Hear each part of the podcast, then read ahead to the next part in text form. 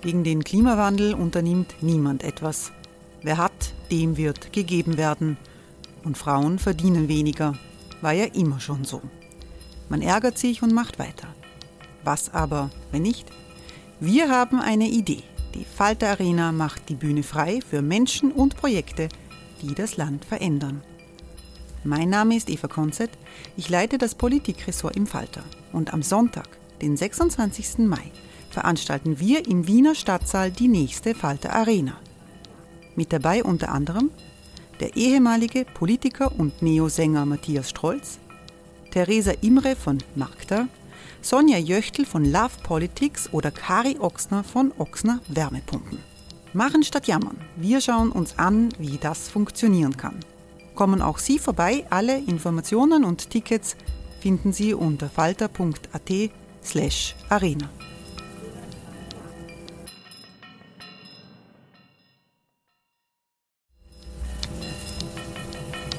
slash arena. Falter-Podcasts werden durch Werbung unterstützt. Das hilft bei der Finanzierung unseres journalistischen Angebots. Hereinspaziert durch unser Burgtor. Ob Burgherr, Ritterin, Stallbursche oder Gauklerin. Die Burg Liechtenstein in Maria Enzersdorf bei Wien lädt zu Erkundungen ein und weckt bei Groß und Klein die Abenteuerlust. Erbaut im Jahr 1130 ist die Burg bis heute zu 60 Prozent im Originalzustand erhalten. Waffenkammer, Turmzimmer und Ritterstube. Die Stammburg der Fürstenfamilie von und zu Liechtenstein bietet Einblicke in das Leben im Mittelalter. Besuchen Sie uns jetzt in der Erlebniswelt Burg Liechtenstein. Jeden Sonntag mit eigener Kinderführung. www.burglichtenstein.eu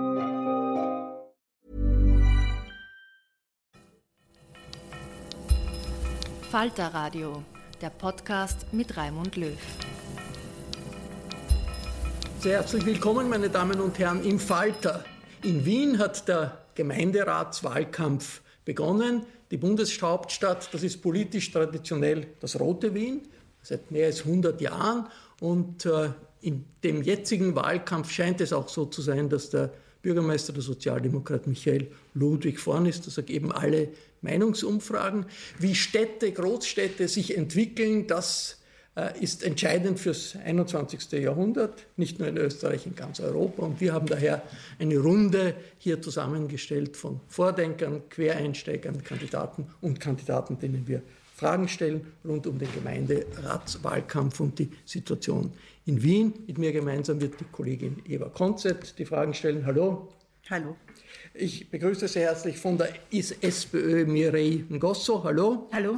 Frau Ngosso ist äh, stellvertretende Bezirksobfrau im ersten Bezirk in Wien. Sie ist Ärztin. Ihre Eltern sind als Flüchtlinge mit ihr aus dem Kongo nach Österreich gekommen. Sie ist aufgewachsen in Wien. Von der ÖVP ist Laura Sachs-Lehner gekommen. Hallo. Hallo. Frau Sachs-Lehner ist Spitzenkandidatin der ÖVP in Wien-Landstraße und sie ist Generalsekretärin der jungen ÖVP. Junge Jugendorganisationen sind ja oft rebellisch. Wir werden sehen, ob das auch in dem Fall stimmt. Ich begrüße die grüne Gemeinderatskandidatin Judith Büringer. Willkommen. Schönen Nachmittag. Äh, Frau Büringer ist Expertin für Sozialpolitik, war in der Armutskonferenz lange tätig, ein Netzwerk von Organisationen, die sich gegen äh, soziale Ausgrenzung engagieren. Und von den NEOS ist Selma Arapovic gekommen. Willkommen. Guten Tag. Frau Arapovic ist Bezirksrätin in Wien-Leopoldstadt. Sie ist Architektin vom Beruf und sie ist aus Bosnien ursprünglich gekommen mit ihrer Familie als Flüchtling äh, nach Österreich. Und ich begrüße sehr herzlich von der Liste Links Anna Svetz. Hallo. Guten Tag. Hallo. Frau Svetz ist Spitzenkandidatin der Liste Links, eine Liste, die neu zusammengestellt wurde aus Aktivistinnen und Aktivisten verschiedener äh, Bewegungen, von äh, Fridays for Future sind ein paar Leute dabei, der äh, Bewegung äh, Donnerstagsdemos, die es gegen die frühere Regierung gegeben hat. Auch die KPÖ ist Teil dieses Bündnisses. Das ist eine Runde, die nicht Anspruch auf Vollständigkeit hat. Nicht alle Parteien, wie man sieht, die im äh, Gemeinderat vertreten sind, sind hier, sondern wir haben uns gedacht, wir wollen äh, Persönlichkeiten, die einen Beitrag zur Entwicklung, einen uns wichtig erscheinenden Beitrag zur Entwicklung äh, der Stadt Wien leistet. Eva. Frau Ngosso, darf ich mit Ihnen beginnen? Sie haben gerade erzählt, Sie sind die ganze Nacht im OP gestanden, im Krankenhaus, weil jetzt Eingriffe nachgeholt werden, die während der Corona-Zeit nicht durchgeführt werden konnten. Wie gut ist denn die Stadt vorbereitet auf den Herbst, ähm, der auf uns zukommt? Wenn man jetzt zum Beispiel bei äh, der Nummer 1450 anruft, dann wartet man durchaus zwei bis drei Tage, bis man überhaupt getestet wird. Und das sind ja Menschen, die schon Symptome des Coronavirus haben. Wie gut steht die Stadt da? Ähm, also ähm, als es zum Corona-Lockdown gekommen ist, kann ich jetzt sagen, von, von im Krankenhaus, also auch bei uns, ähm, habe ich das Gefühl gehabt, natürlich am Anfang war alles ein bisschen durcheinander, niemand kannte sich genau aus, wie geht es jetzt weiter. Aber sehr schnell äh, ist eigentlich ähm, ein guter Plan erstellt worden. Also zum Beispiel bei uns auf der Chirurgie hatten wir eine ganze Station, die gleich geleert worden ist, um eben Corona-Patienten und Patientinnen behandeln zu können. Ähm, was viele Menschen nicht wissen, es geht jetzt nicht nur um, ähm, dass man ein Krankenhausbett hat, sondern eigentlich vielmehr geht es ja darum, dass man Beatmungsgeräte hat. Ja? und dass wir genügend Intensivbetten haben. Und äh, beispielsweise in der Klinik Hitzing wurde sehr schnell äh, Intensivbetten aufgestellt, Beatmungsgeräte waren da innerhalb von einer Woche und wir waren eigentlich startklar und bereit, äh, Corona-Patienten, Patientinnen aufzunehmen. Also ich glaube, dass es im Großen und Ganzen, dass wir mit der Corona-Krise unter Anführungszeichen sehr gut umgegangen sind, auch gut vorbereitet waren. Natürlich gibt es immer wieder Punkte, die nicht gut passen oder die noch ausbauungsfähig sind. Ähm, aber nichtsdestotrotz ähm, finde ich, dass wir das hier in Wien gut gemeistert haben.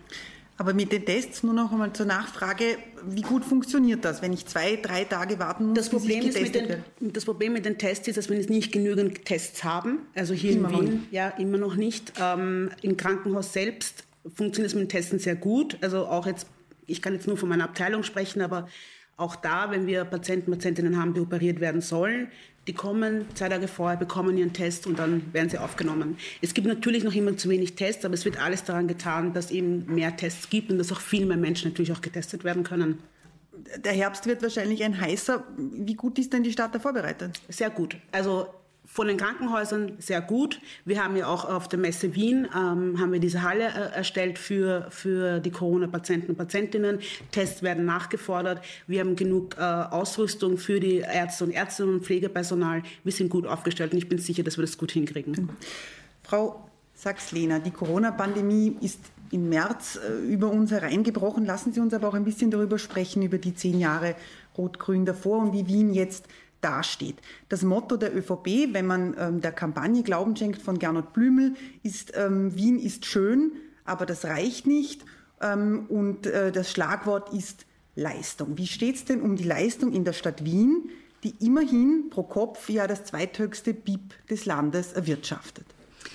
Ja, also grundsätzlich muss man mal sagen, dass man, glaube ich, in der Politik einfach gewisse Wahrheiten aussprechen muss. Und worauf Sie ja jetzt ansprechen in Ihrer Anmoderation ist ja, ähm, dass sozusagen bei gewissen Wahlkampfthemen, die wir jetzt vielleicht aufwerfen, uns vorgeworfen wird, ähm, dass wir die Stadt Wien bashen oder ähm, dass das nur Wahlkampfgetöse ist.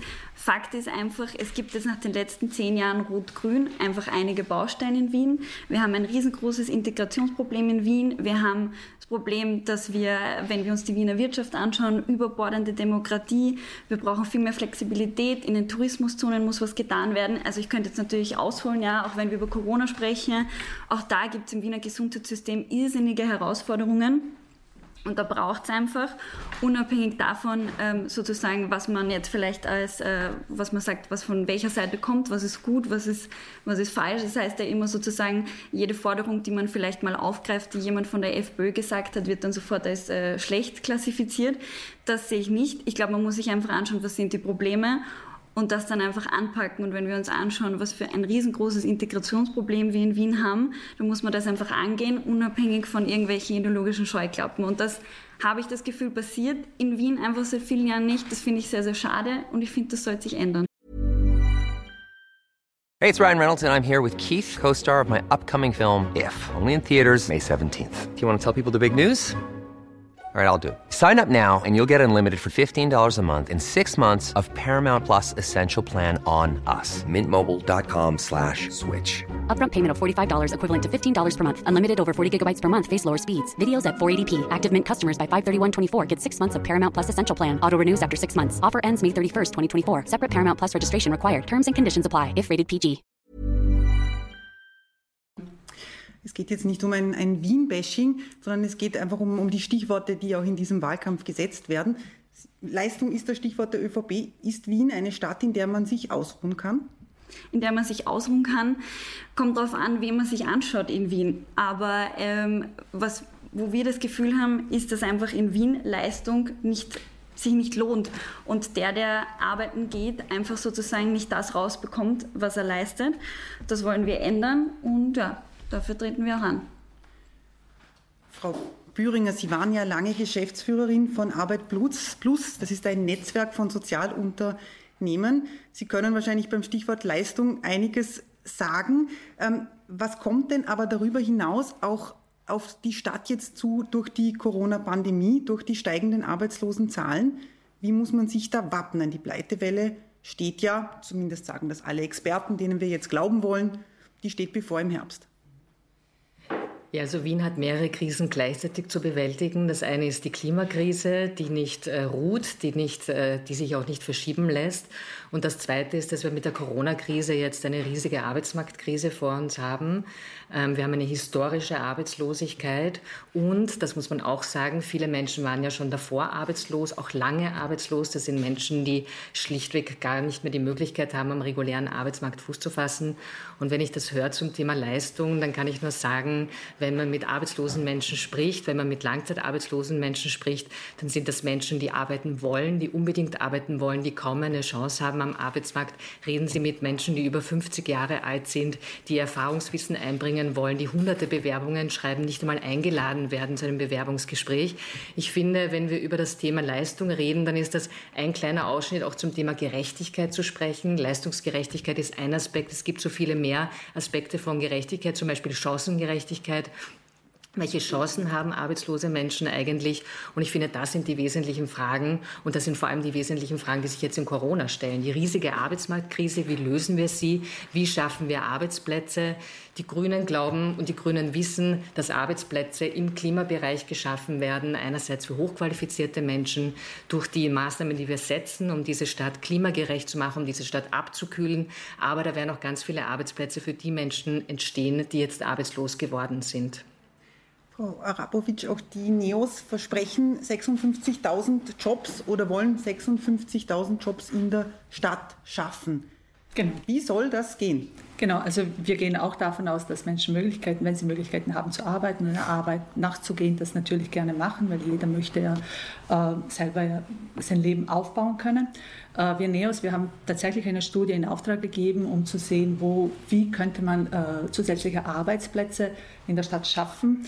Und da ist bei dieser Studie herausgekommen, dass durch, dass durch die Entlastung der Betriebe einerseits, durch eine Lehrlingsoffensive andererseits und durch die Investitionen, aber wirklich gezielte Investitionen in den digitalen Bereich, in den Umweltschutz und in die klimafreundliche Wirtschaft viele Plätze äh, geschaffen werden können. Und da sind wir auf diese Summe von 56.000 neue Arbeitsplätze gekommen. Jetzt hat der, der, Spitzenkandidat der ÖVP, der Gernot Blümel, der auch Finanzminister ist, ähm, in den Raum gestellt, dass er gerne die Sonntagsöffnungszeiten gelockert hätte. Mhm. Wie stehen die Neos da dazu? Wir sind ja eine liberale Partei und wir stehen natürlich auch positiv dem gegenüber. Wir haben uns auch 2014 und 2015 dafür eingesetzt, dass das Unternehmen eigentlich freigestellt werden soll, ob, sie, ob, es, ob es sich für sie lohnt, an einem Sonntag geöffnet zu haben. Also Wäre das auch für Sie jetzt, Frau Sachs-Lehner, etwas, wo Sie sagen, das betrifft den Punkt Entbürokratisierung ähm, für die Wirtschaftstreibenden?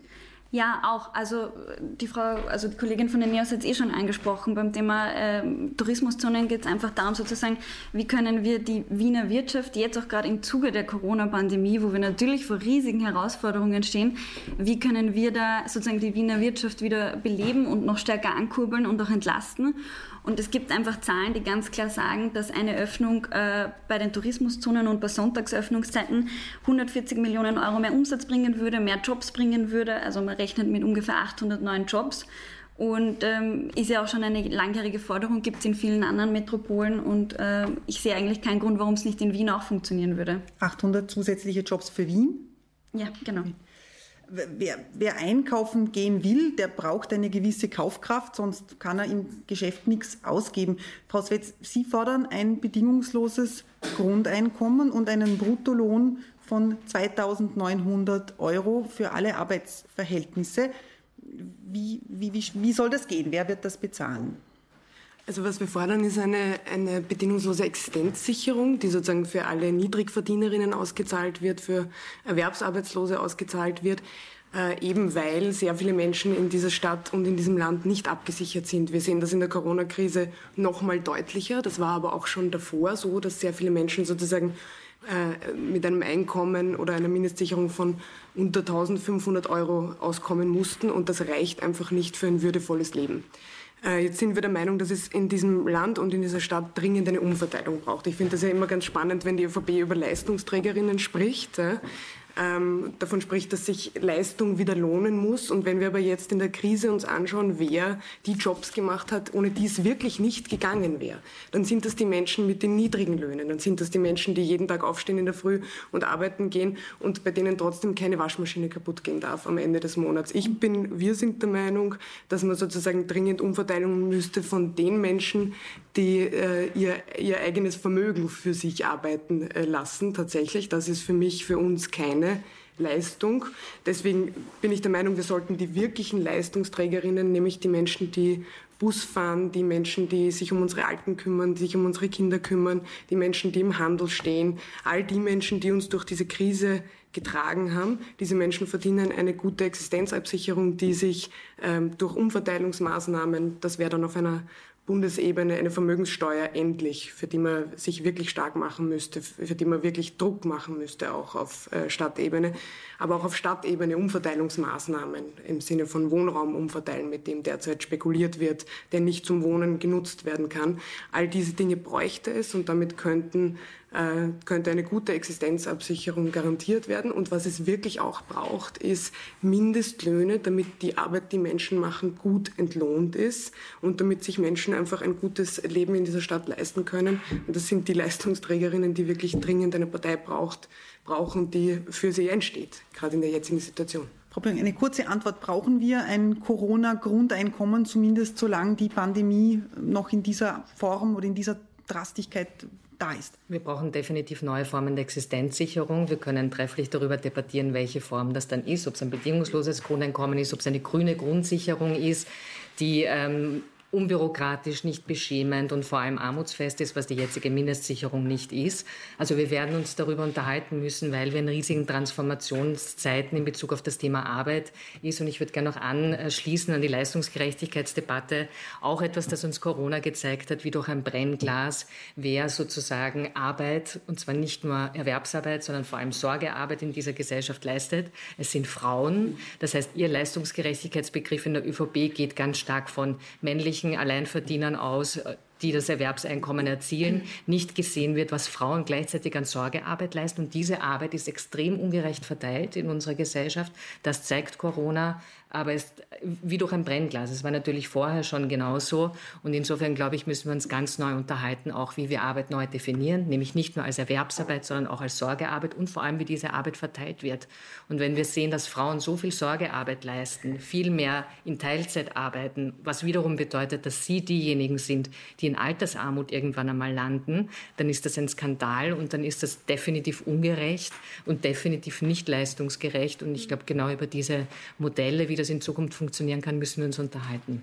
Vielleicht darf ich da nur äh, einen Satz sagen, weil, weil mir wichtig ist zu sagen, dass genau diese Frauen, und ich schließe mich da in vielen Punkten an, aber genau diese Frauen auch von einer grün-schwarzen Regierung im Stich gelassen worden sind. Das muss man tatsächlich sagen. Dadurch, dass sozusagen diese Sorgearbeit nicht anerkannt worden ist, dadurch, dass ganz viele Menschen sozusagen Sorgearbeit mit Erwerbsarbeit zu Hause dann kombinieren mussten, äh, hat sich eine Belastungssituation für viele Frauen ergeben, wo man einfach sagen muss, hier hätte eine Regierung schneller reagieren müssen und hier hätte eine Regierung anerkennen müssen, dass sehr viele Frauen genau diese Arbeit leisten ähm, und jetzt im Herbst auch wieder damit konfrontiert sein werden, ähm, wie sich es momentan abzeichnet, genau das äh, zu kombinieren. Also da hat einfach auch ein großes soziales im Stichlassen stattgefunden. Und vor allem auch, wenn wir über Frauen sprechen, vergessen wir nicht auch, dass gerade in dieser Corona-Zeit auch migrantische Frauen vor allem und Migranten und Migrantinnen diejenigen waren, die auch diese Schlüsselpositionen einnehmen und ähm, die jetzt halt total im Stich gelassen worden sind. Ja. Ich glaube, das müssen wir auch genauso betonen, dass es Migranten und Migrantinnen auch waren, größtenteils. Frau ja. Gosso, und, äh, und noch ein anderer Punkt, ähm, Kinder die ganzen Kinder, die jetzt zu Hause unterrichtet worden sind von ihren Müttern oder von ihren Vätern, was ist mit den Kindern passiert? Ja? Mhm. Und ich glaube, das ist jetzt, dass wir jetzt auch eine gute Chance haben, die Bildungspolitik mhm. umzudrehen. Ja? Mhm. Dass wir jetzt eine Chance haben, die Bildungspolitik zu verändern. Eine Bildungspolitik, also wenn ich auf meine eigene Geschichte schaue, ich bin aus diesem System rausgeflogen, über einen zweiten Bildungsweg dann studiert etc. Wir müssen schauen, dass wir weniger Kinder verlieren auf diesem Weg. Das heißt, wir müssen den Lehrer und Pädagoginnen und Pädagogen die Unterstützung geben, damit sie mit den Kindern gut arbeiten können, damit man Kinder unterstützt und nicht Kinder fertig macht, runterzieht äh, und sie dann wir, so weit möchten, kommen, dass wir Danke, wir möchten, wir möchten ein neues Thema anschneiden. Und Frau Ngosso, ich wollte Sie auch fragen, die größte Demonstration nach dem Lockdown war eine Demonstration gegen Rassismus. Da sind Zehntausende auf die Straße äh, gegangen, Black Lives Matter, anknüpfend an die Situation in den USA. Sie haben das wesentlich mitorganisiert. Warum wird so wenig getan gegen Rassismus in Wien, auch in Ihrer eigenen Partei? Ich nehme an, Sie haben auch diese Art von, von, von Vor Vorurteilen erlebt. Äh, Im Wahlprogramm der SPÖ habe ich hab heftig gesucht, aber eigentlich äh, dieses Thema nicht gefunden. Wie kann das sein? Ähm, ich denke, dass ähm, viele Menschen erstens mal nicht äh, das Gefühl haben, dass es Rassismus hier in Österreich gibt. Es wird oft einen abgeschrieben, also abgeschrieben und ähm, nicht ernst genommen. Ähm, ich denke, dass auch der Mut dazu steht, dass man dazu, äh, dazu steht, dass es Rassismus hier gibt und dass es Menschen gibt in Österreich, die unter Diskriminierung äh, leiden, dass es Menschen gibt, die auch durch die Polizei äh, Ethno-Profiling etc. Ähm, erleben. Es gibt Menschen, die nicht die gleichen Chancen haben wie alle anderen auf dem Arbeitsmarkt, in, in, in der Schule etc.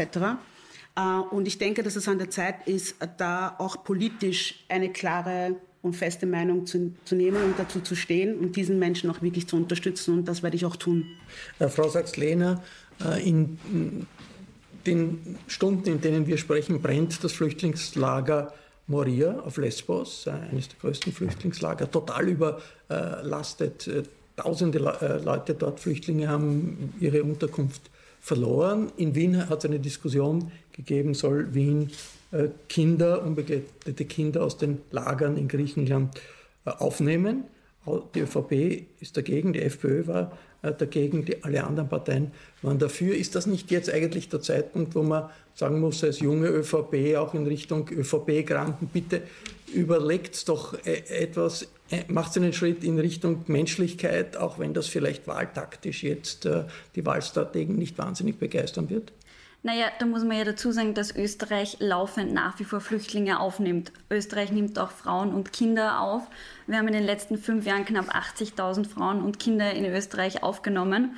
Und natürlich sind die Bilder, die man sieht, erschreckend. Und, dabei haben die 100 doch nicht wirklich ins Gewicht fallen. Zerreißt es da einem das Herz. Österreich hilft auch. Österreich hat, also der Außenminister hat heute, heute Vormittag erst gesagt, dass wir mit finanziellen Mitteln vor Ort unterstützen. Wissen Sie eigentlich, wie das funktioniert mit den äh, finanziellen Mitteln vor Ort?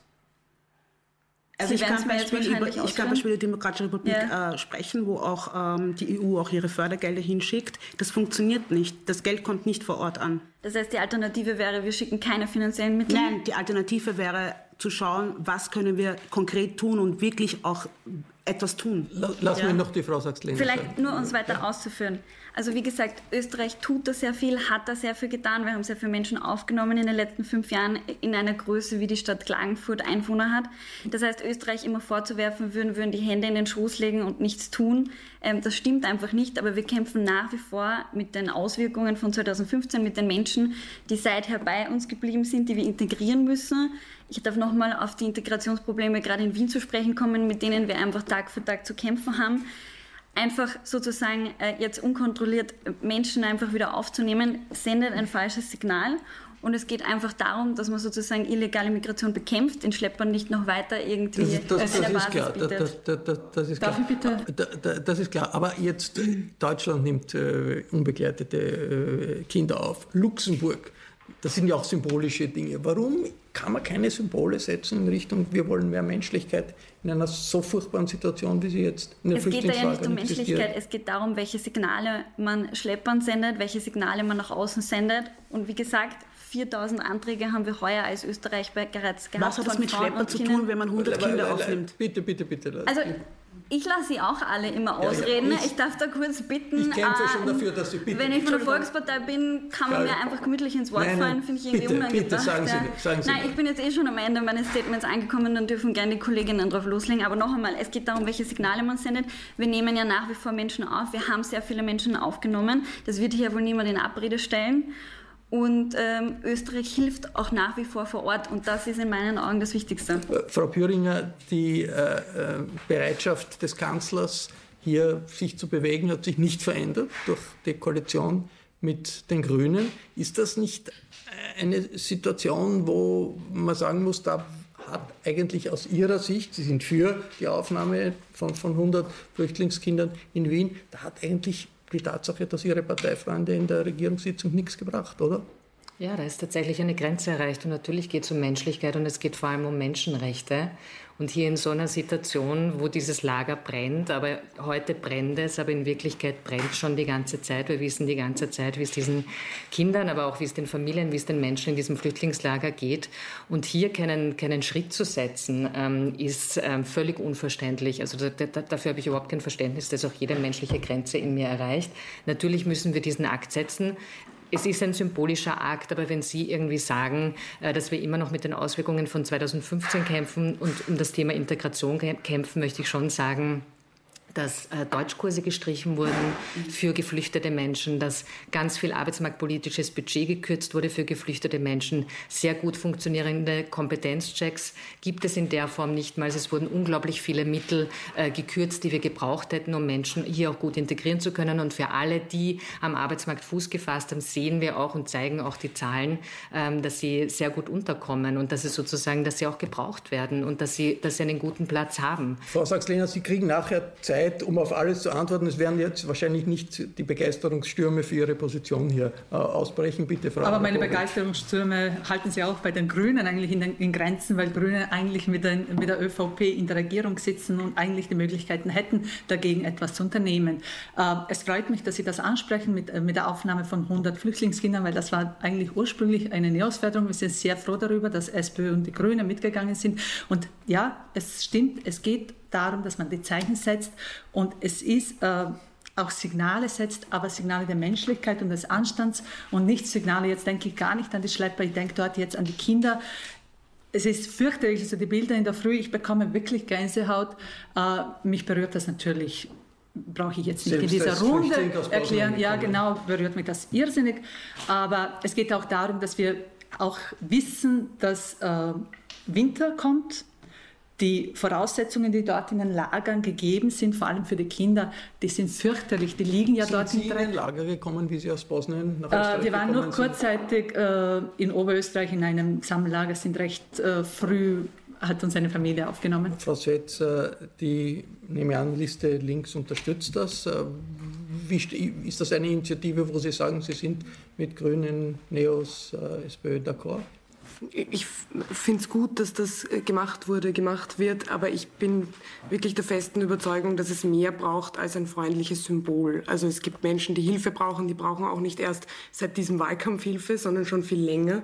Und wir müssen das Geld ausgeben, um diesen Menschen ein würdevolles Leben zu ermöglichen. Und wir müssen sehr, sehr viel mehr Menschen aufnehmen als 100 Kinder. Das ist auch sozusagen auch schon in der, in der Formulierung, finde ich sozusagen äh, zeigt sich das ganz gut. 100 Kinder kurz vor einer Wahl, wo sind deren Eltern sozusagen, wo, sind die vielen, vielen Menschen, die in den letzten Jahren auch schon ohne Perspektive in Moria gesessen sind, die Hilfe brauchen würden.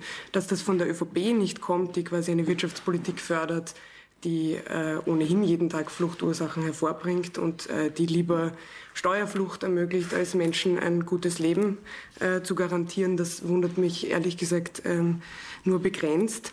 Ich finde es tatsächlich auch hochproblematisch, ähm, dass, dass die Grünen sozusagen diese ÖVP-Politik, die sich in Bezug auf Grundrechte keinen Millimeter bewegt hat, noch nie ähm, ein menschliches Anlitz verleiht mit der Regierung, Regierungsbeteiligung. Also ich bin wirklich sehr, sehr stark der Meinung, dass man als Grüne nicht in einer Regierung sitzen dürfte ähm, und, und hier eine gewisse Legitimation verschaffen, die in Sachen Grundrechte so problematische Positionen vertritt.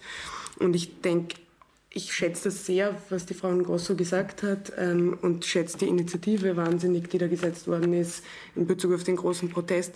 Und bin aber auch der Meinung, dass das hier einfach von der SPÖ, nämlich von von Seite der offiziellen SPÖ, ihres Programms, ihrer Positionen ähm, doch, doch in weiten Strecken recht andere Positionen ähm, vertreten werden. Es hat mich zum Beispiel total gewundert, dass äh, eine Beschwerdestelle für rassistische Polizeigewalt bei der Wahlkabine nicht bejaht worden ist. Es hat mich überaus gewundert, dass der Herr Michael Ludwig in einem Sie ist schon bejaht worden, aber nur zu wenig bejaht worden. Wir wissen ja, wie das mit der Wahlkabine abläuft, dass man immer mehr Stimmen geben muss, um diese vier Punkte dazu bekommen. Und die SPÖ hat sich schon bejaht, aber zu wenig. Bejaht. Jetzt würde ich die Frau Sachs-Lehner bitten, Sie ist, die ÖVP-Position ist kritisiert worden, Sie sind kritisiert worden. Bitte, Ihre Replik.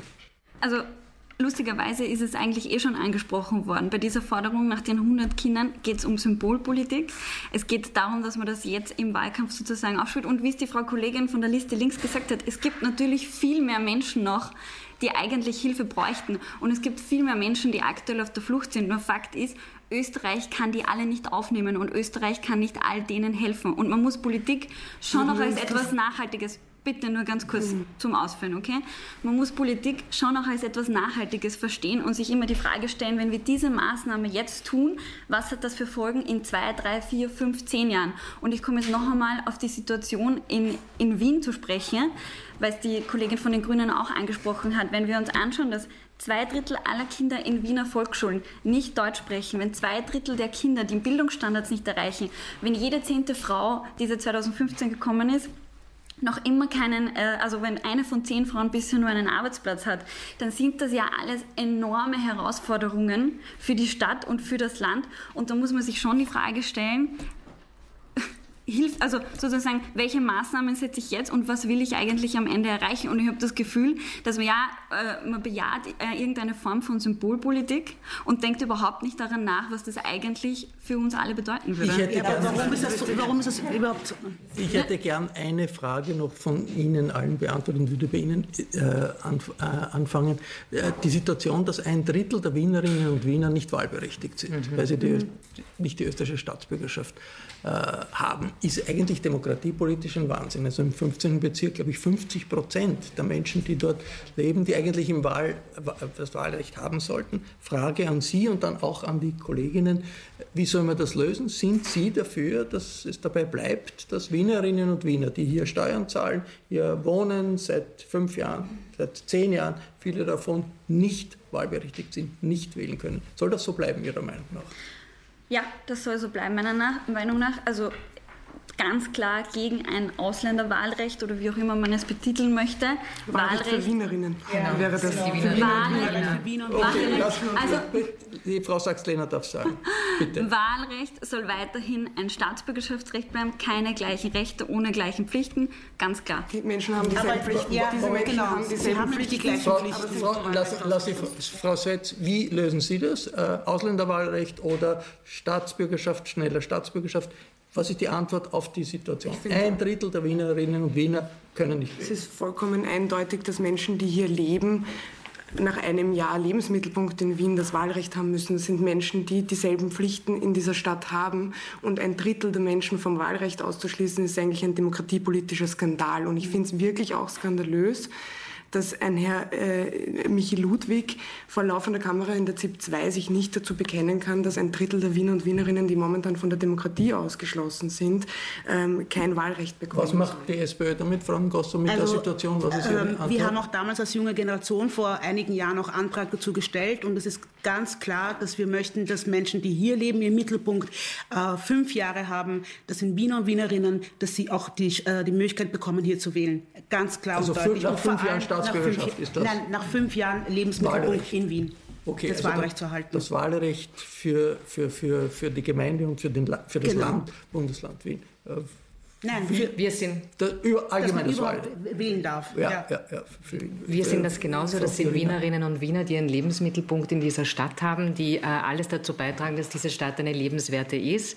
Ähm, sie sollen äh, wahlberechtigt sein und es ist, ich, da schließe ich mich an, es ist ein demokratiepolitischer Skandal und ich möchte auch darauf hinweisen, dass unter diesem Drittel 72.000 Jugendliche sind. Mhm. Das heißt, was signalisieren wir ich hier jungen Menschen, äh, die, die nicht Teil äh, unserer Gesellschaft sind? Aber ich möchte Ihnen schon sagen, ähm, dass Ihr Parteivorsitzender gestern, das möchte ich auch noch mal betonen, einfach das ganz klar ausgeschlossen hat und gesagt hat, ähm, das Wahlrecht ist an die Staatsbürgerschaft gebunden. Das irritiert mich sehr, äh, weil ich dachte, da haben wir eine ähnliche Position. Und ähm, ja, Jugendliche auszuschließen, Jugendlichen zu signalisieren, sie auch nicht quasi überhaupt Anteil äh, nehmen zu lassen an Demokratiepolitik, an Partizipation, an Beteiligung. Eure Meinung ist nicht gefragt. Das halte ich für extrem fatal. Wir haben da also als NEOS seit unserer Gründung Gründung haben wir diesbezüglich eigentlich eine klare Meinung. Wir wollen natürlich das Wahlrecht erweitern. Im ersten Schritt auf die EU-Bürgerinnen und Bürger und im zweiten Schritt können wir dann darüber, darüber reden, ab, ob es ab fünf Jahren, ab zehn Jahren äh, des Lebensmittelpunkts in Wien äh, ein Wahlrecht geben sollte. Äh, ich muss aber dieses Thema wirklich auf ein EU-weites äh, Problem eigentlich heben, weil wir haben innerhalb äh, der EU irrsinnig viele EU-Bürgerinnen und Bürger, die nirgends wahlberechtigt sind. Denn in Deutschland ist es so, nach 15 Jahren ähm, wenn man 15 Jahre lang nicht in Deutschland gemeldet ist, verliert man Wahlrecht. Das heißt, wir haben, oder in, äh, in Schottland verliert man äh, das Wahlrecht nach acht Jahren. Das heißt, wir haben eine Menge EU-Bürgerinnen und Bürger, die nirgends wahlberechtigt sind. Und das ist schon ein demokratiepolitisches Problem. Das, vor allem in der Demokratie. Die Situation in, in Wien ist wirklich, glaube ich, besonders mit einem Drittel Absolut. der Bevölkerung. Absolut. Also, also wie gesagt. Ich habe viele Jahre in Brüssel gewählt, habe selbstverständlich immer den Bürgermeister mitgewählt. Eva. Das Wahlrecht soll nicht an die Staatsbürgerschaft gebunden werden, finden SPÖ und ÖVP. Sprache ist nicht an Herkunft gebunden. Vielleicht eine Präzisierung. 60 Prozent der Volksschulkinder oder der Kinder, die in die Volksschule kommen, haben nicht Deutsch als Muttersprache, was nicht heißt, dass sie nicht Deutsch sprechen aber zwei Drittel der 14-Jährigen in den NMS erreichen die Bildungsziele nicht. Integration ist ein sehr, sehr großes Thema. Corona war es jetzt in den vergangenen Monaten. Ein Megathema, die Frau Büringer hat schon angesprochen, ist der Klimawandel. An dem kommen wir nicht vorbei. Der Sommer war heiß, aber die Hundstage waren erträglich. Der Klimawandel wird aber, das wissen wir, vor allem die Städte betreffen. Und in Österreich ist der Verkehr der Klimakiller Nummer eins. In Paris hat die Bürgermeisterin Anne Hidalgo mit ihrer Forderung nach einer Stadt der 15 Minuten eine Wiederwahl gewonnen. Also das heißt, dass man in 15 Minuten alles erreicht, was man für den Alltag braucht. In Wien streiten wir über Pop-up-Fahrradwege und eine autofreie Innenstadt. Wann kommt die denn jetzt, Frau Büringer, die autofreie Innenstadt? Sie wird ganz sicher kommen, weil kein Weg daran vorbeiführt. Und wie Sie schon gesagt haben, ist das europaweit Vorbild. In den großen Metropolen gibt es autofreie Innenstädte und genau das wird in Wien auch kommen. Ähm, und zum Thema Pop-up-Radwege und so weiter, wie sehr wir uns da streiten. Die Grünen zeigen in Wien vor, wie es funktionieren kann, dass wir den Raum den Menschen zurückgeben, dass wir den, den Raum, den öffentlichen Raum nicht den Autos überlassen, dass wir die Autos halbieren, dass wir den, die öffentlichen Verkehrsmittel verdoppeln und dass wir zeigen, wie eine zukunftsfähige Stadt geht, die nicht aufgeheizt ist, wo Menschen in der Nacht ruhig schlafen können, wo es coole Straßen gibt, wo sich Menschen begegnen können. Das zeigen wir alles vor. Und in Wirklichkeit heißt ja Pop-up, wir probieren etwas aus. Wir zeigen, was alles möglich ist. Wir geben Menschen ein öffentliches öffentlichen Raum zurück, auch am Gürtel, wo man, nicht, wo man es nicht für möglich hält, dass eine kühle Oase entsteht, äh, wo Menschen äh, sozusagen sich abkühlen können, die, die rundherum am Gürtel leben, wo es immer nur Stau und Verkehr gibt, zeigen wir, wie es anders geht. Und ich glaube, genau das ist die Zukunft, das ist die Zukunft in einer Stadt. Und genau das ähm, werden die Grünen zeigen und können die Grünen, diese Klimakrise quasi auch mit dem anderen Thema der Sozialkrise zu verbinden. Aber rund um das Thema Klima gibt es äh, tausend Maßnahmen, die wir, die wir ergreifen müssen und wir fangen jetzt damit an. Die Gürtelfrische, der Pool am Gürtel hat für viele Kontroversen gesorgt. Frau Arabovic, ähm, die NEOS haben eine ganz konkrete Maßnahme äh, vorgestellt. Sie haben gesagt, wir wollen eine Begegnungszone vom Stephansplatz bis zum Prater.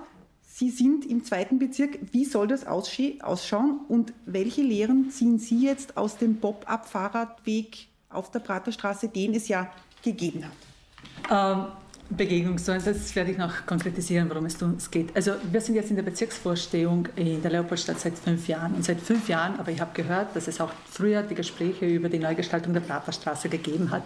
Wir kommen dort nicht vom Fleck. Es gab eine kleine Bürgerinnenversammlung, wo das Thema Nestre-Platz äh, besprochen wurde, aber es wurden nie Bürgerinnen und Bürger, Anrainerinnen und Anrainer bei diesem großen Thema der Umgestaltung der Praterstraße mit einbezogen. Wir Neos haben das nicht mehr irgendwie ausgehalten, ganz ehrlich nicht mehr ausgehalten. Und wir haben dann ähm, Umfragen gemacht. Wir waren zehn, zehnmal oder zwölfmal auf den Straßen, in der Praterstraße, in den anliegenden Straßen. Wir haben ein Bürgerforum organisiert, wo wir wirklich mit Anrainern und Rheinrainern, wir haben einen riesigen Plan von der Praterstraße dabei gehabt, wo wir einfach Inputs geholt haben. Und aus diesem Impuls hat sich eigentlich herausgestellt, dass stadtauswärts die linke Seite der Praterstraße sich ganz gut dafür eignen würde, dass man diese Seitenstraße als Flaniermeile vom Stephansplatz bis zum Riesenrad ausbaut. Und dann, äh, weil es bei, diesen, bei diesen Umfragen, die wir gemacht haben, einen klaren Wunsch der Anrainerinnen und Anrainer gegeben hat, nach guter Aufteilung verschiedener äh, Nutzer des öffentlichen Raumes. Die Fußgänger haben die Radfahrer für viel zu schnell, viel zu äh, unkoordiniert, unkonzentriert gehalten und diese ganze. Und wir haben dann äh, diesen Fahrradweg, der beitspurig äh, auf die stadtauswärts rechte Seite verlagert. Dazwischen gibt es ja zweispurige äh, eigentlich stadtauswärts dann eine Spur, die rausfährt und stadteinwärts zwei Spuren für den Pkw. Und da gibt es wirklich ein Konzept für die Praterstraße. Und, und dieses Konzept ist eigentlich ganz gut angenommen äh, von Bürgerinnen und Bürgern, mit denen wir gesprochen haben, aber auch von anderen Fraktionen. Nur ist es halt äh, ja, mit der Umsetzung ein anderes Thema. Jetzt gibt es eine Studie von der TU, die gemessen hat, wie viele Radfahrer diesen Radweg nutzen. Es waren zu mhm. Spitzenzeiten an Werktagen 900. Für die Vizebürgermeisterin Hebein ist das ein großer Erfolg. Der ÖRMTC sieht darin ähm, den Beweis dafür, dass es viel zu wenige sind, um die Einschränkung gegenüber den Autofahrern zu rechtfertigen. War jetzt dieser Pop-up-Fahrradweg ein Erfolg und soll man ihn fortführen? Ähm, schwierig, äh, das als Erfolg zu bezeichnen, möchte ich sagen. Äh, es ist nämlich so, dass die Art und Weise, wie dieser Pop-up-Radweg umgesetzt wurde, diese Nacht- und Nebelaktion, die man eigentlich aus der Kunstszene kennt, weil das sind diese Guerilla-Aktionen. Eine Freundin von mir hat in Ljubljana die Straßennamen beklebt in der Nacht mit ihren Freundinnen, weil es einfach zu wenige Frauennamen äh, gegeben hat. Und das fand ich super, weil das war eine kleine äh, Künstlergruppe, die das gemacht hat, aber diese Nacht- und Nebelaktion, ein Pop-up-Radweg aufzustellen von einer grünen Bezirksvorsteherin und von einer grünen Stadträtin, das fanden wir einfach äh, sehr skurril. Äh, niemand ist einbezogen worden, niemand wurde informiert. Über die Nacht ist er aufgestellt worden. Wir finden ihn als einen guten ersten Schritt, erwarten uns aber ganz genaue Evaluierungen, um zu sehen, was er gebracht hat und was er gekostet hat. Wir setzen uns eigentlich eher nicht für diese diesen Pop-up-Populismus, der bei der Nachhaltigkeit halt nicht so sehr äh, hält, sondern würden uns wirklich für konkrete Planungen, konkrete Umsetzungen. Und wir haben in der Leopoldstadt zumindest jetzt fünf Jahre lang Zeit gehabt, was Brauchbares umzusetzen, ohne jetzt äh, diesen Pop-up-Weg bis, zuerst hat es geheißen, bis Ende August äh, bleibt er jetzt, ist es verlängert worden, also keiner kennt sich aus.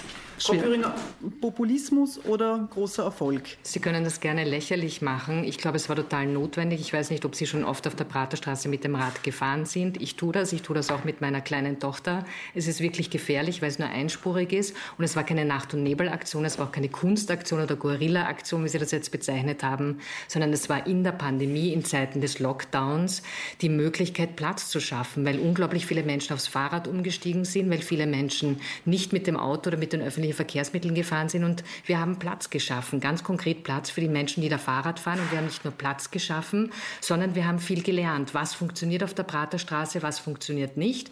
Wenn es doppelspurig ist, heißt das so wie in Holland, State of the Art, dass Menschen quasi auch überholen können. Manche fahren langsamer, manche fahren schneller und das sind keine, das ist kein Pop-up Populismus, sondern das sind in Wirklichkeit ähm, Erkenntnisse, die wir bekommen. Wie funktioniert Straße? Wie wollen Sie das sonst machen? Das nennt man soziale Innovation. Im technologischen Bereich sagt man Proto Prototyping dazu. Man baut Prototypen. Im Bereich der sozialen Innovation müssen wir die Dinge auch ausprobieren. Und was passiert jetzt? Ähm, der Pop-up-Radweg wird temporär kommen. Die Praterstraße wird quasi verlängert werden, der Fahrradweg. Und wir haben viele gute Erkenntnisse gewonnen. Genau so funktioniert Innovation in einer Stadt wie Wien.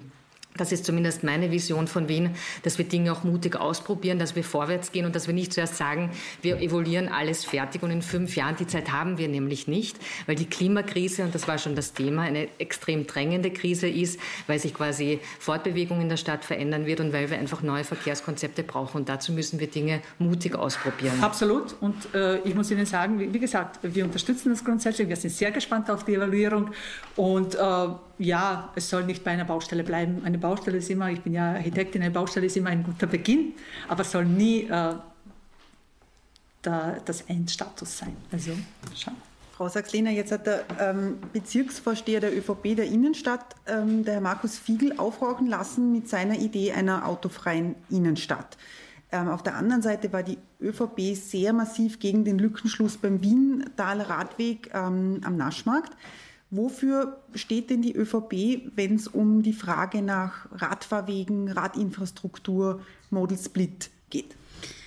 Ähm, also grundsätzlich spricht überhaupt nichts gegen den Ausbau von Radwegen. Es spricht auch überhaupt nichts, dass man Hitzeinseln diskutiert und all diese Themen, die in einer Stadt wie Wien natürlich wichtig sind. Aber ich muss auch noch kurz auf das replizieren, was die Kollegin von den Grünen gesagt hat. Und zwar, also, dass man sagt, man probiert Dinge einfach hin und wieder mal so aus, ja, und baut mal da einen Pool hin und probiert aus, wie es funktioniert für drei Wochen und baut da ein paar Radwege hin. In meinem Verständnis ist das keine verantwortungsvolle Politik. Und noch einmal, es ist nichts gegen den Ausbau von Radwegen grundsätzlich an Stellen, wo es vielleicht notwendig ist, einzuwenden. Man muss nur schon sich anschauen, haben wir ein Gesamtkonzept? Wissen wir wirklich, wo wird es gebraucht? Wo ist es wirklich notwendig, dass wir Radwege ausbauen? Oder wo bringt es einfach nur schöne Fotos? Für irgendwelche Politikerinnen und hat einfach keinen Mehrwert.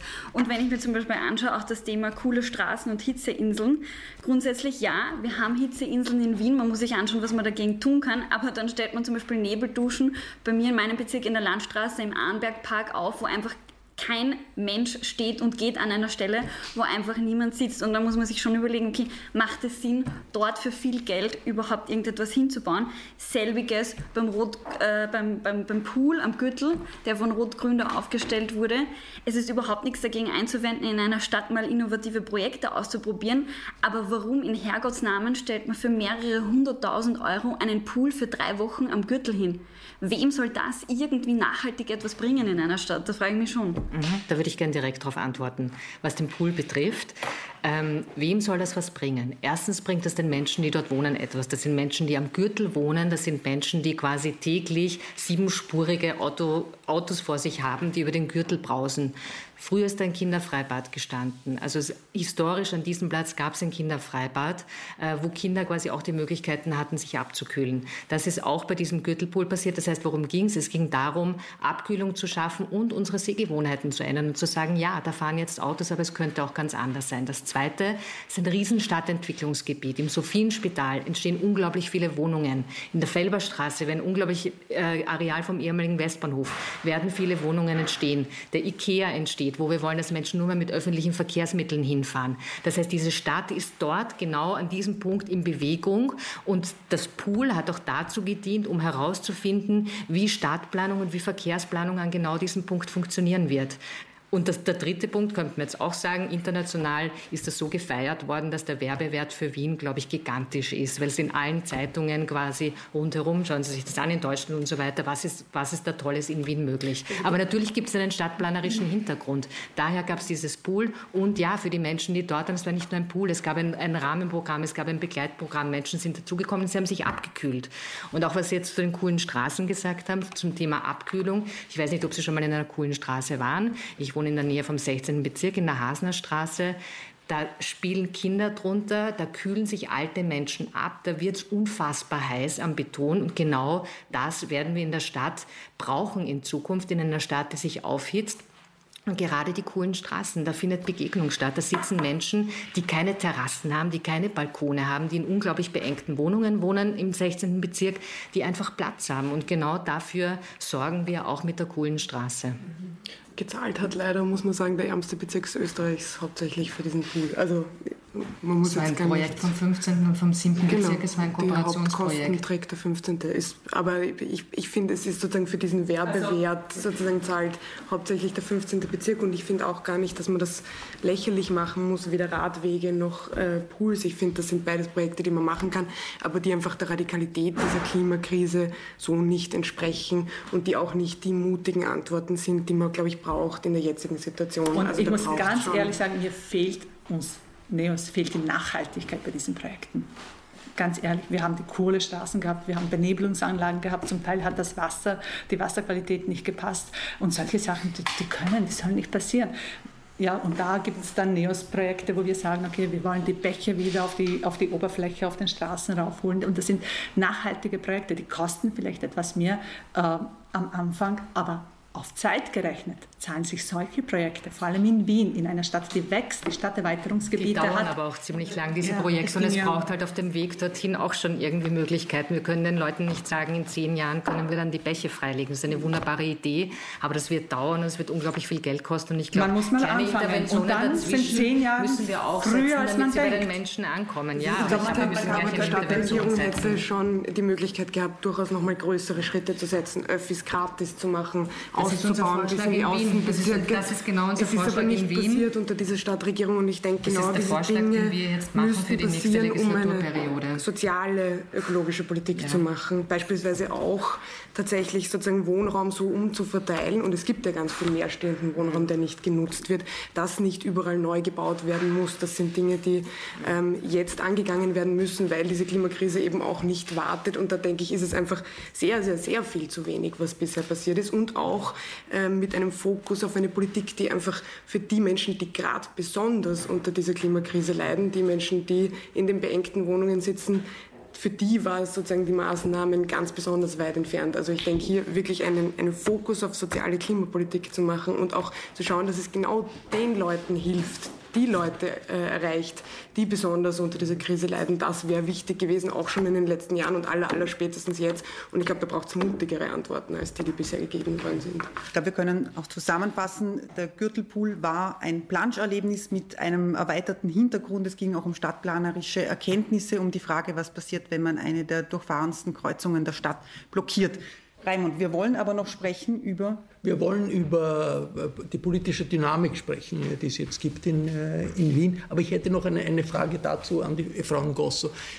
Ich habe den Eindruck, die SPÖ kann sich nicht so wirklich entscheiden. Ist die SPÖ jetzt eine Autopartei? Es gibt offensichtlich Bezirkschefs, die sehen irgendwie Auto, Auto, Auto und die haben auch äh, ordentliches, ordentliches Backing vom Rathaus. Auf der anderen Seite natürlich ist man stolz auf äh, die öffentlichen Verkehrsmittel. Wie wird das endlich ausgetragen äh, in der äh, SPÖ? Viele kennen sich nicht aus. Ist also, die SPÖ die wird, Autopartei oder nicht? Es wird so ausgetragen, dass äh, Bezirke für sich entscheiden, wie sie das handhaben. Also Beispiel bei uns im ersten Bezirk, wir sind ganz klar und deutlich für eine autofreie innere Stadt.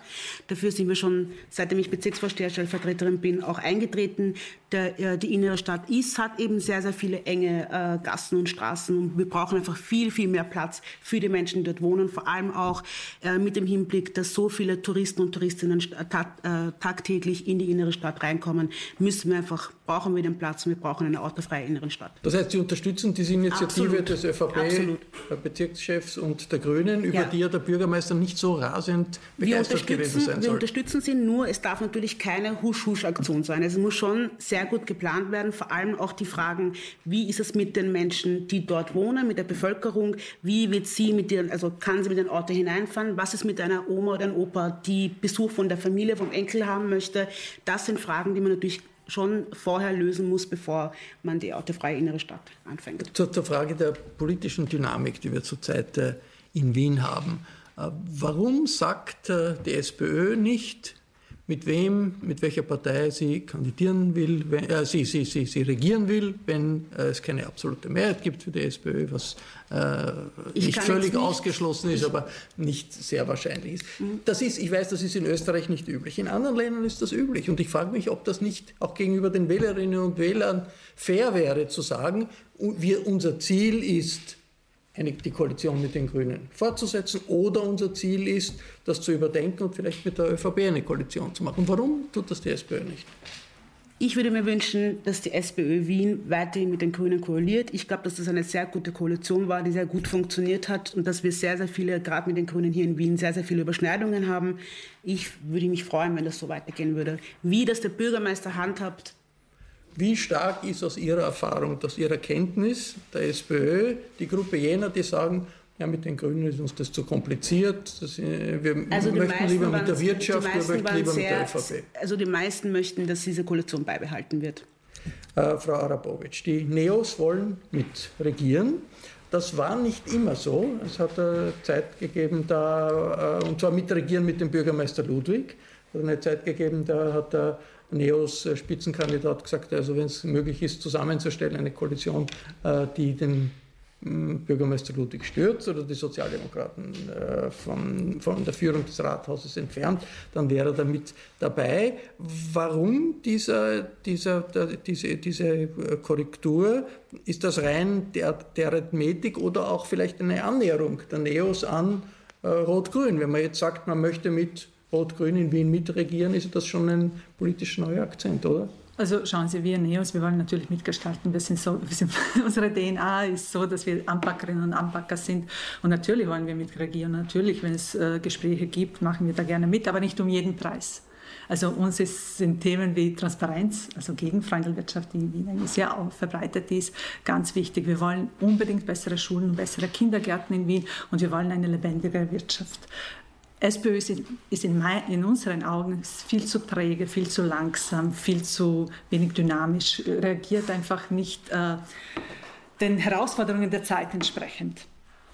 Wir haben aber auch, auch zwei Parteien dezidiert äh, ausgeschlossen, mit denen wir nicht in die Koalition gehen würden. Das war bei uns seit der Gründung ganz klar, dass wir mit der FPÖ nicht äh, mitregieren, mitkoalieren wollen. Und jetzt äh, seit Blömel äh, ist es auch bei uns auch undenkbar, dass wir mit, äh, mit der ÖVP in Wien zusammen regieren.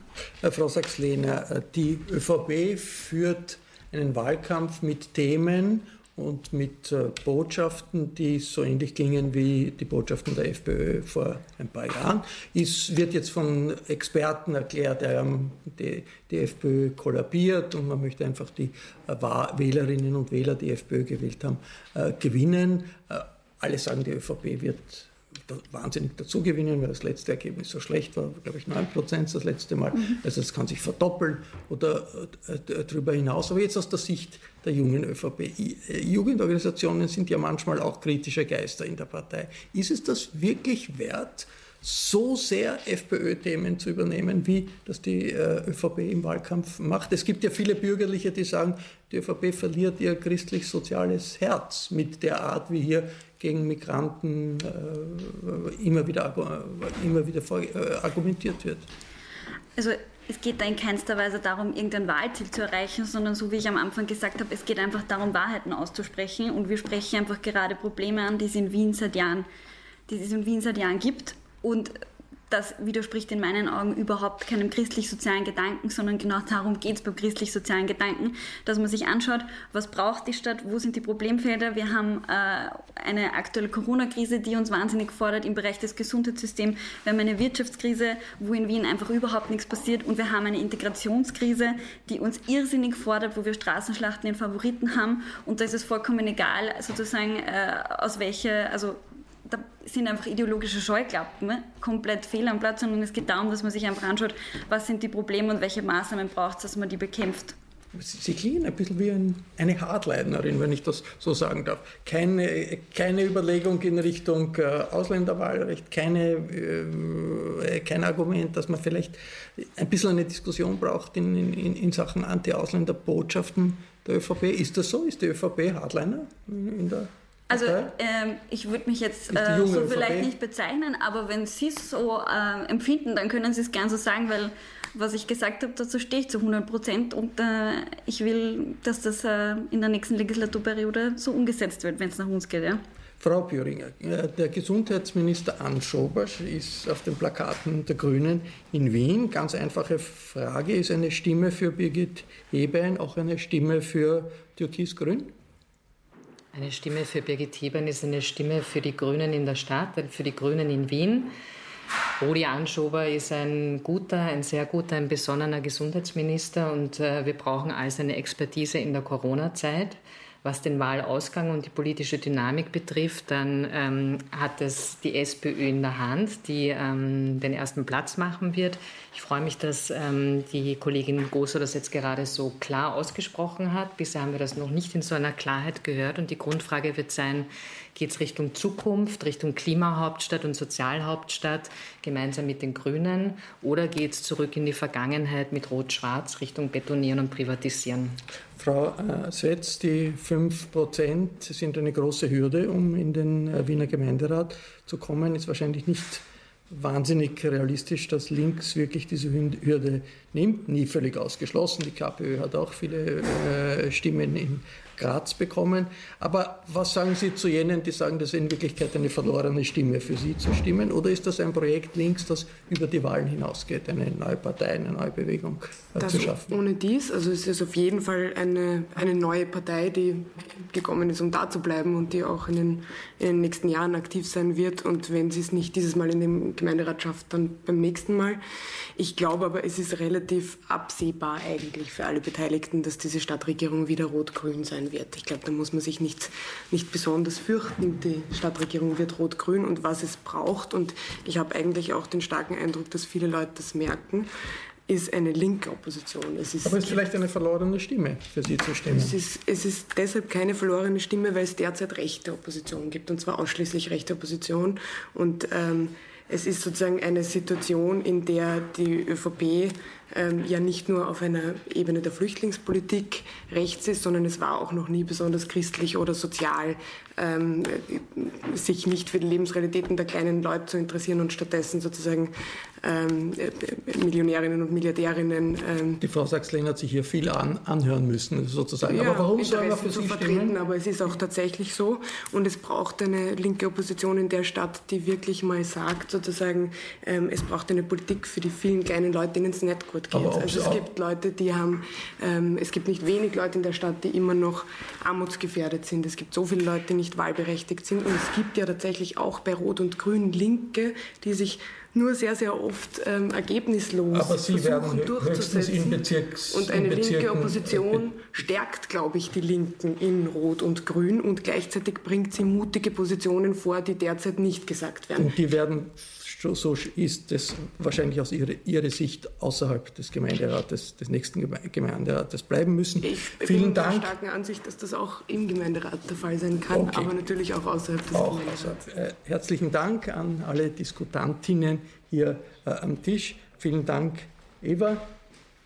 Die, äh, äh der Falter äh, hat immer spannende Reportagen über den Wiener Wahlkampf. Jede Woche gibt es diese äh, Reportagen. Wenn Sie äh, immer am Ball bleiben wollen, dann empfehle ich ein Abonnement des Falter an dieser Stelle. Ein Abo des Falter kann man auch im Internet bestellen. Das geht über die Internetadresse abo.falter.at. Ich verabschiede mich bis zur nächsten Folge.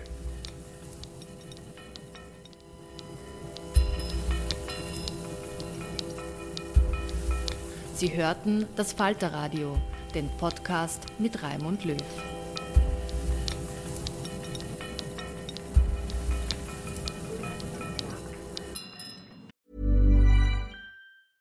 Hey, it's Paige DeSorbo from Giggly Squad. High quality fashion without the price tag. Say hello to Quince. I'm snagging high-end essentials like cozy cashmere sweaters, sleek leather jackets, fine jewelry, and so much more. With Quince being 50 to 80% less than similar brands. And they partner with factories that prioritize safe, ethical, and responsible manufacturing. I love that. Luxury quality within reach. Go to quince.com slash style to get free shipping and 365-day returns on your next order. quince.com slash style. Imagine the softest sheets you've ever felt. Now imagine them getting even softer over time. That's what you'll feel with Bowl and Branch's organic cotton sheets. In a recent customer survey, 96% replied that Bowl and Branch sheets get softer with every wash. Start getting your best night's sleep in these sheets that get softer and softer for years to come. Try their sheets with a 30-night guarantee. Plus, get 15% off your first order at bowlandbranch.com. Code BUTTERY. Exclusions apply. See site for details.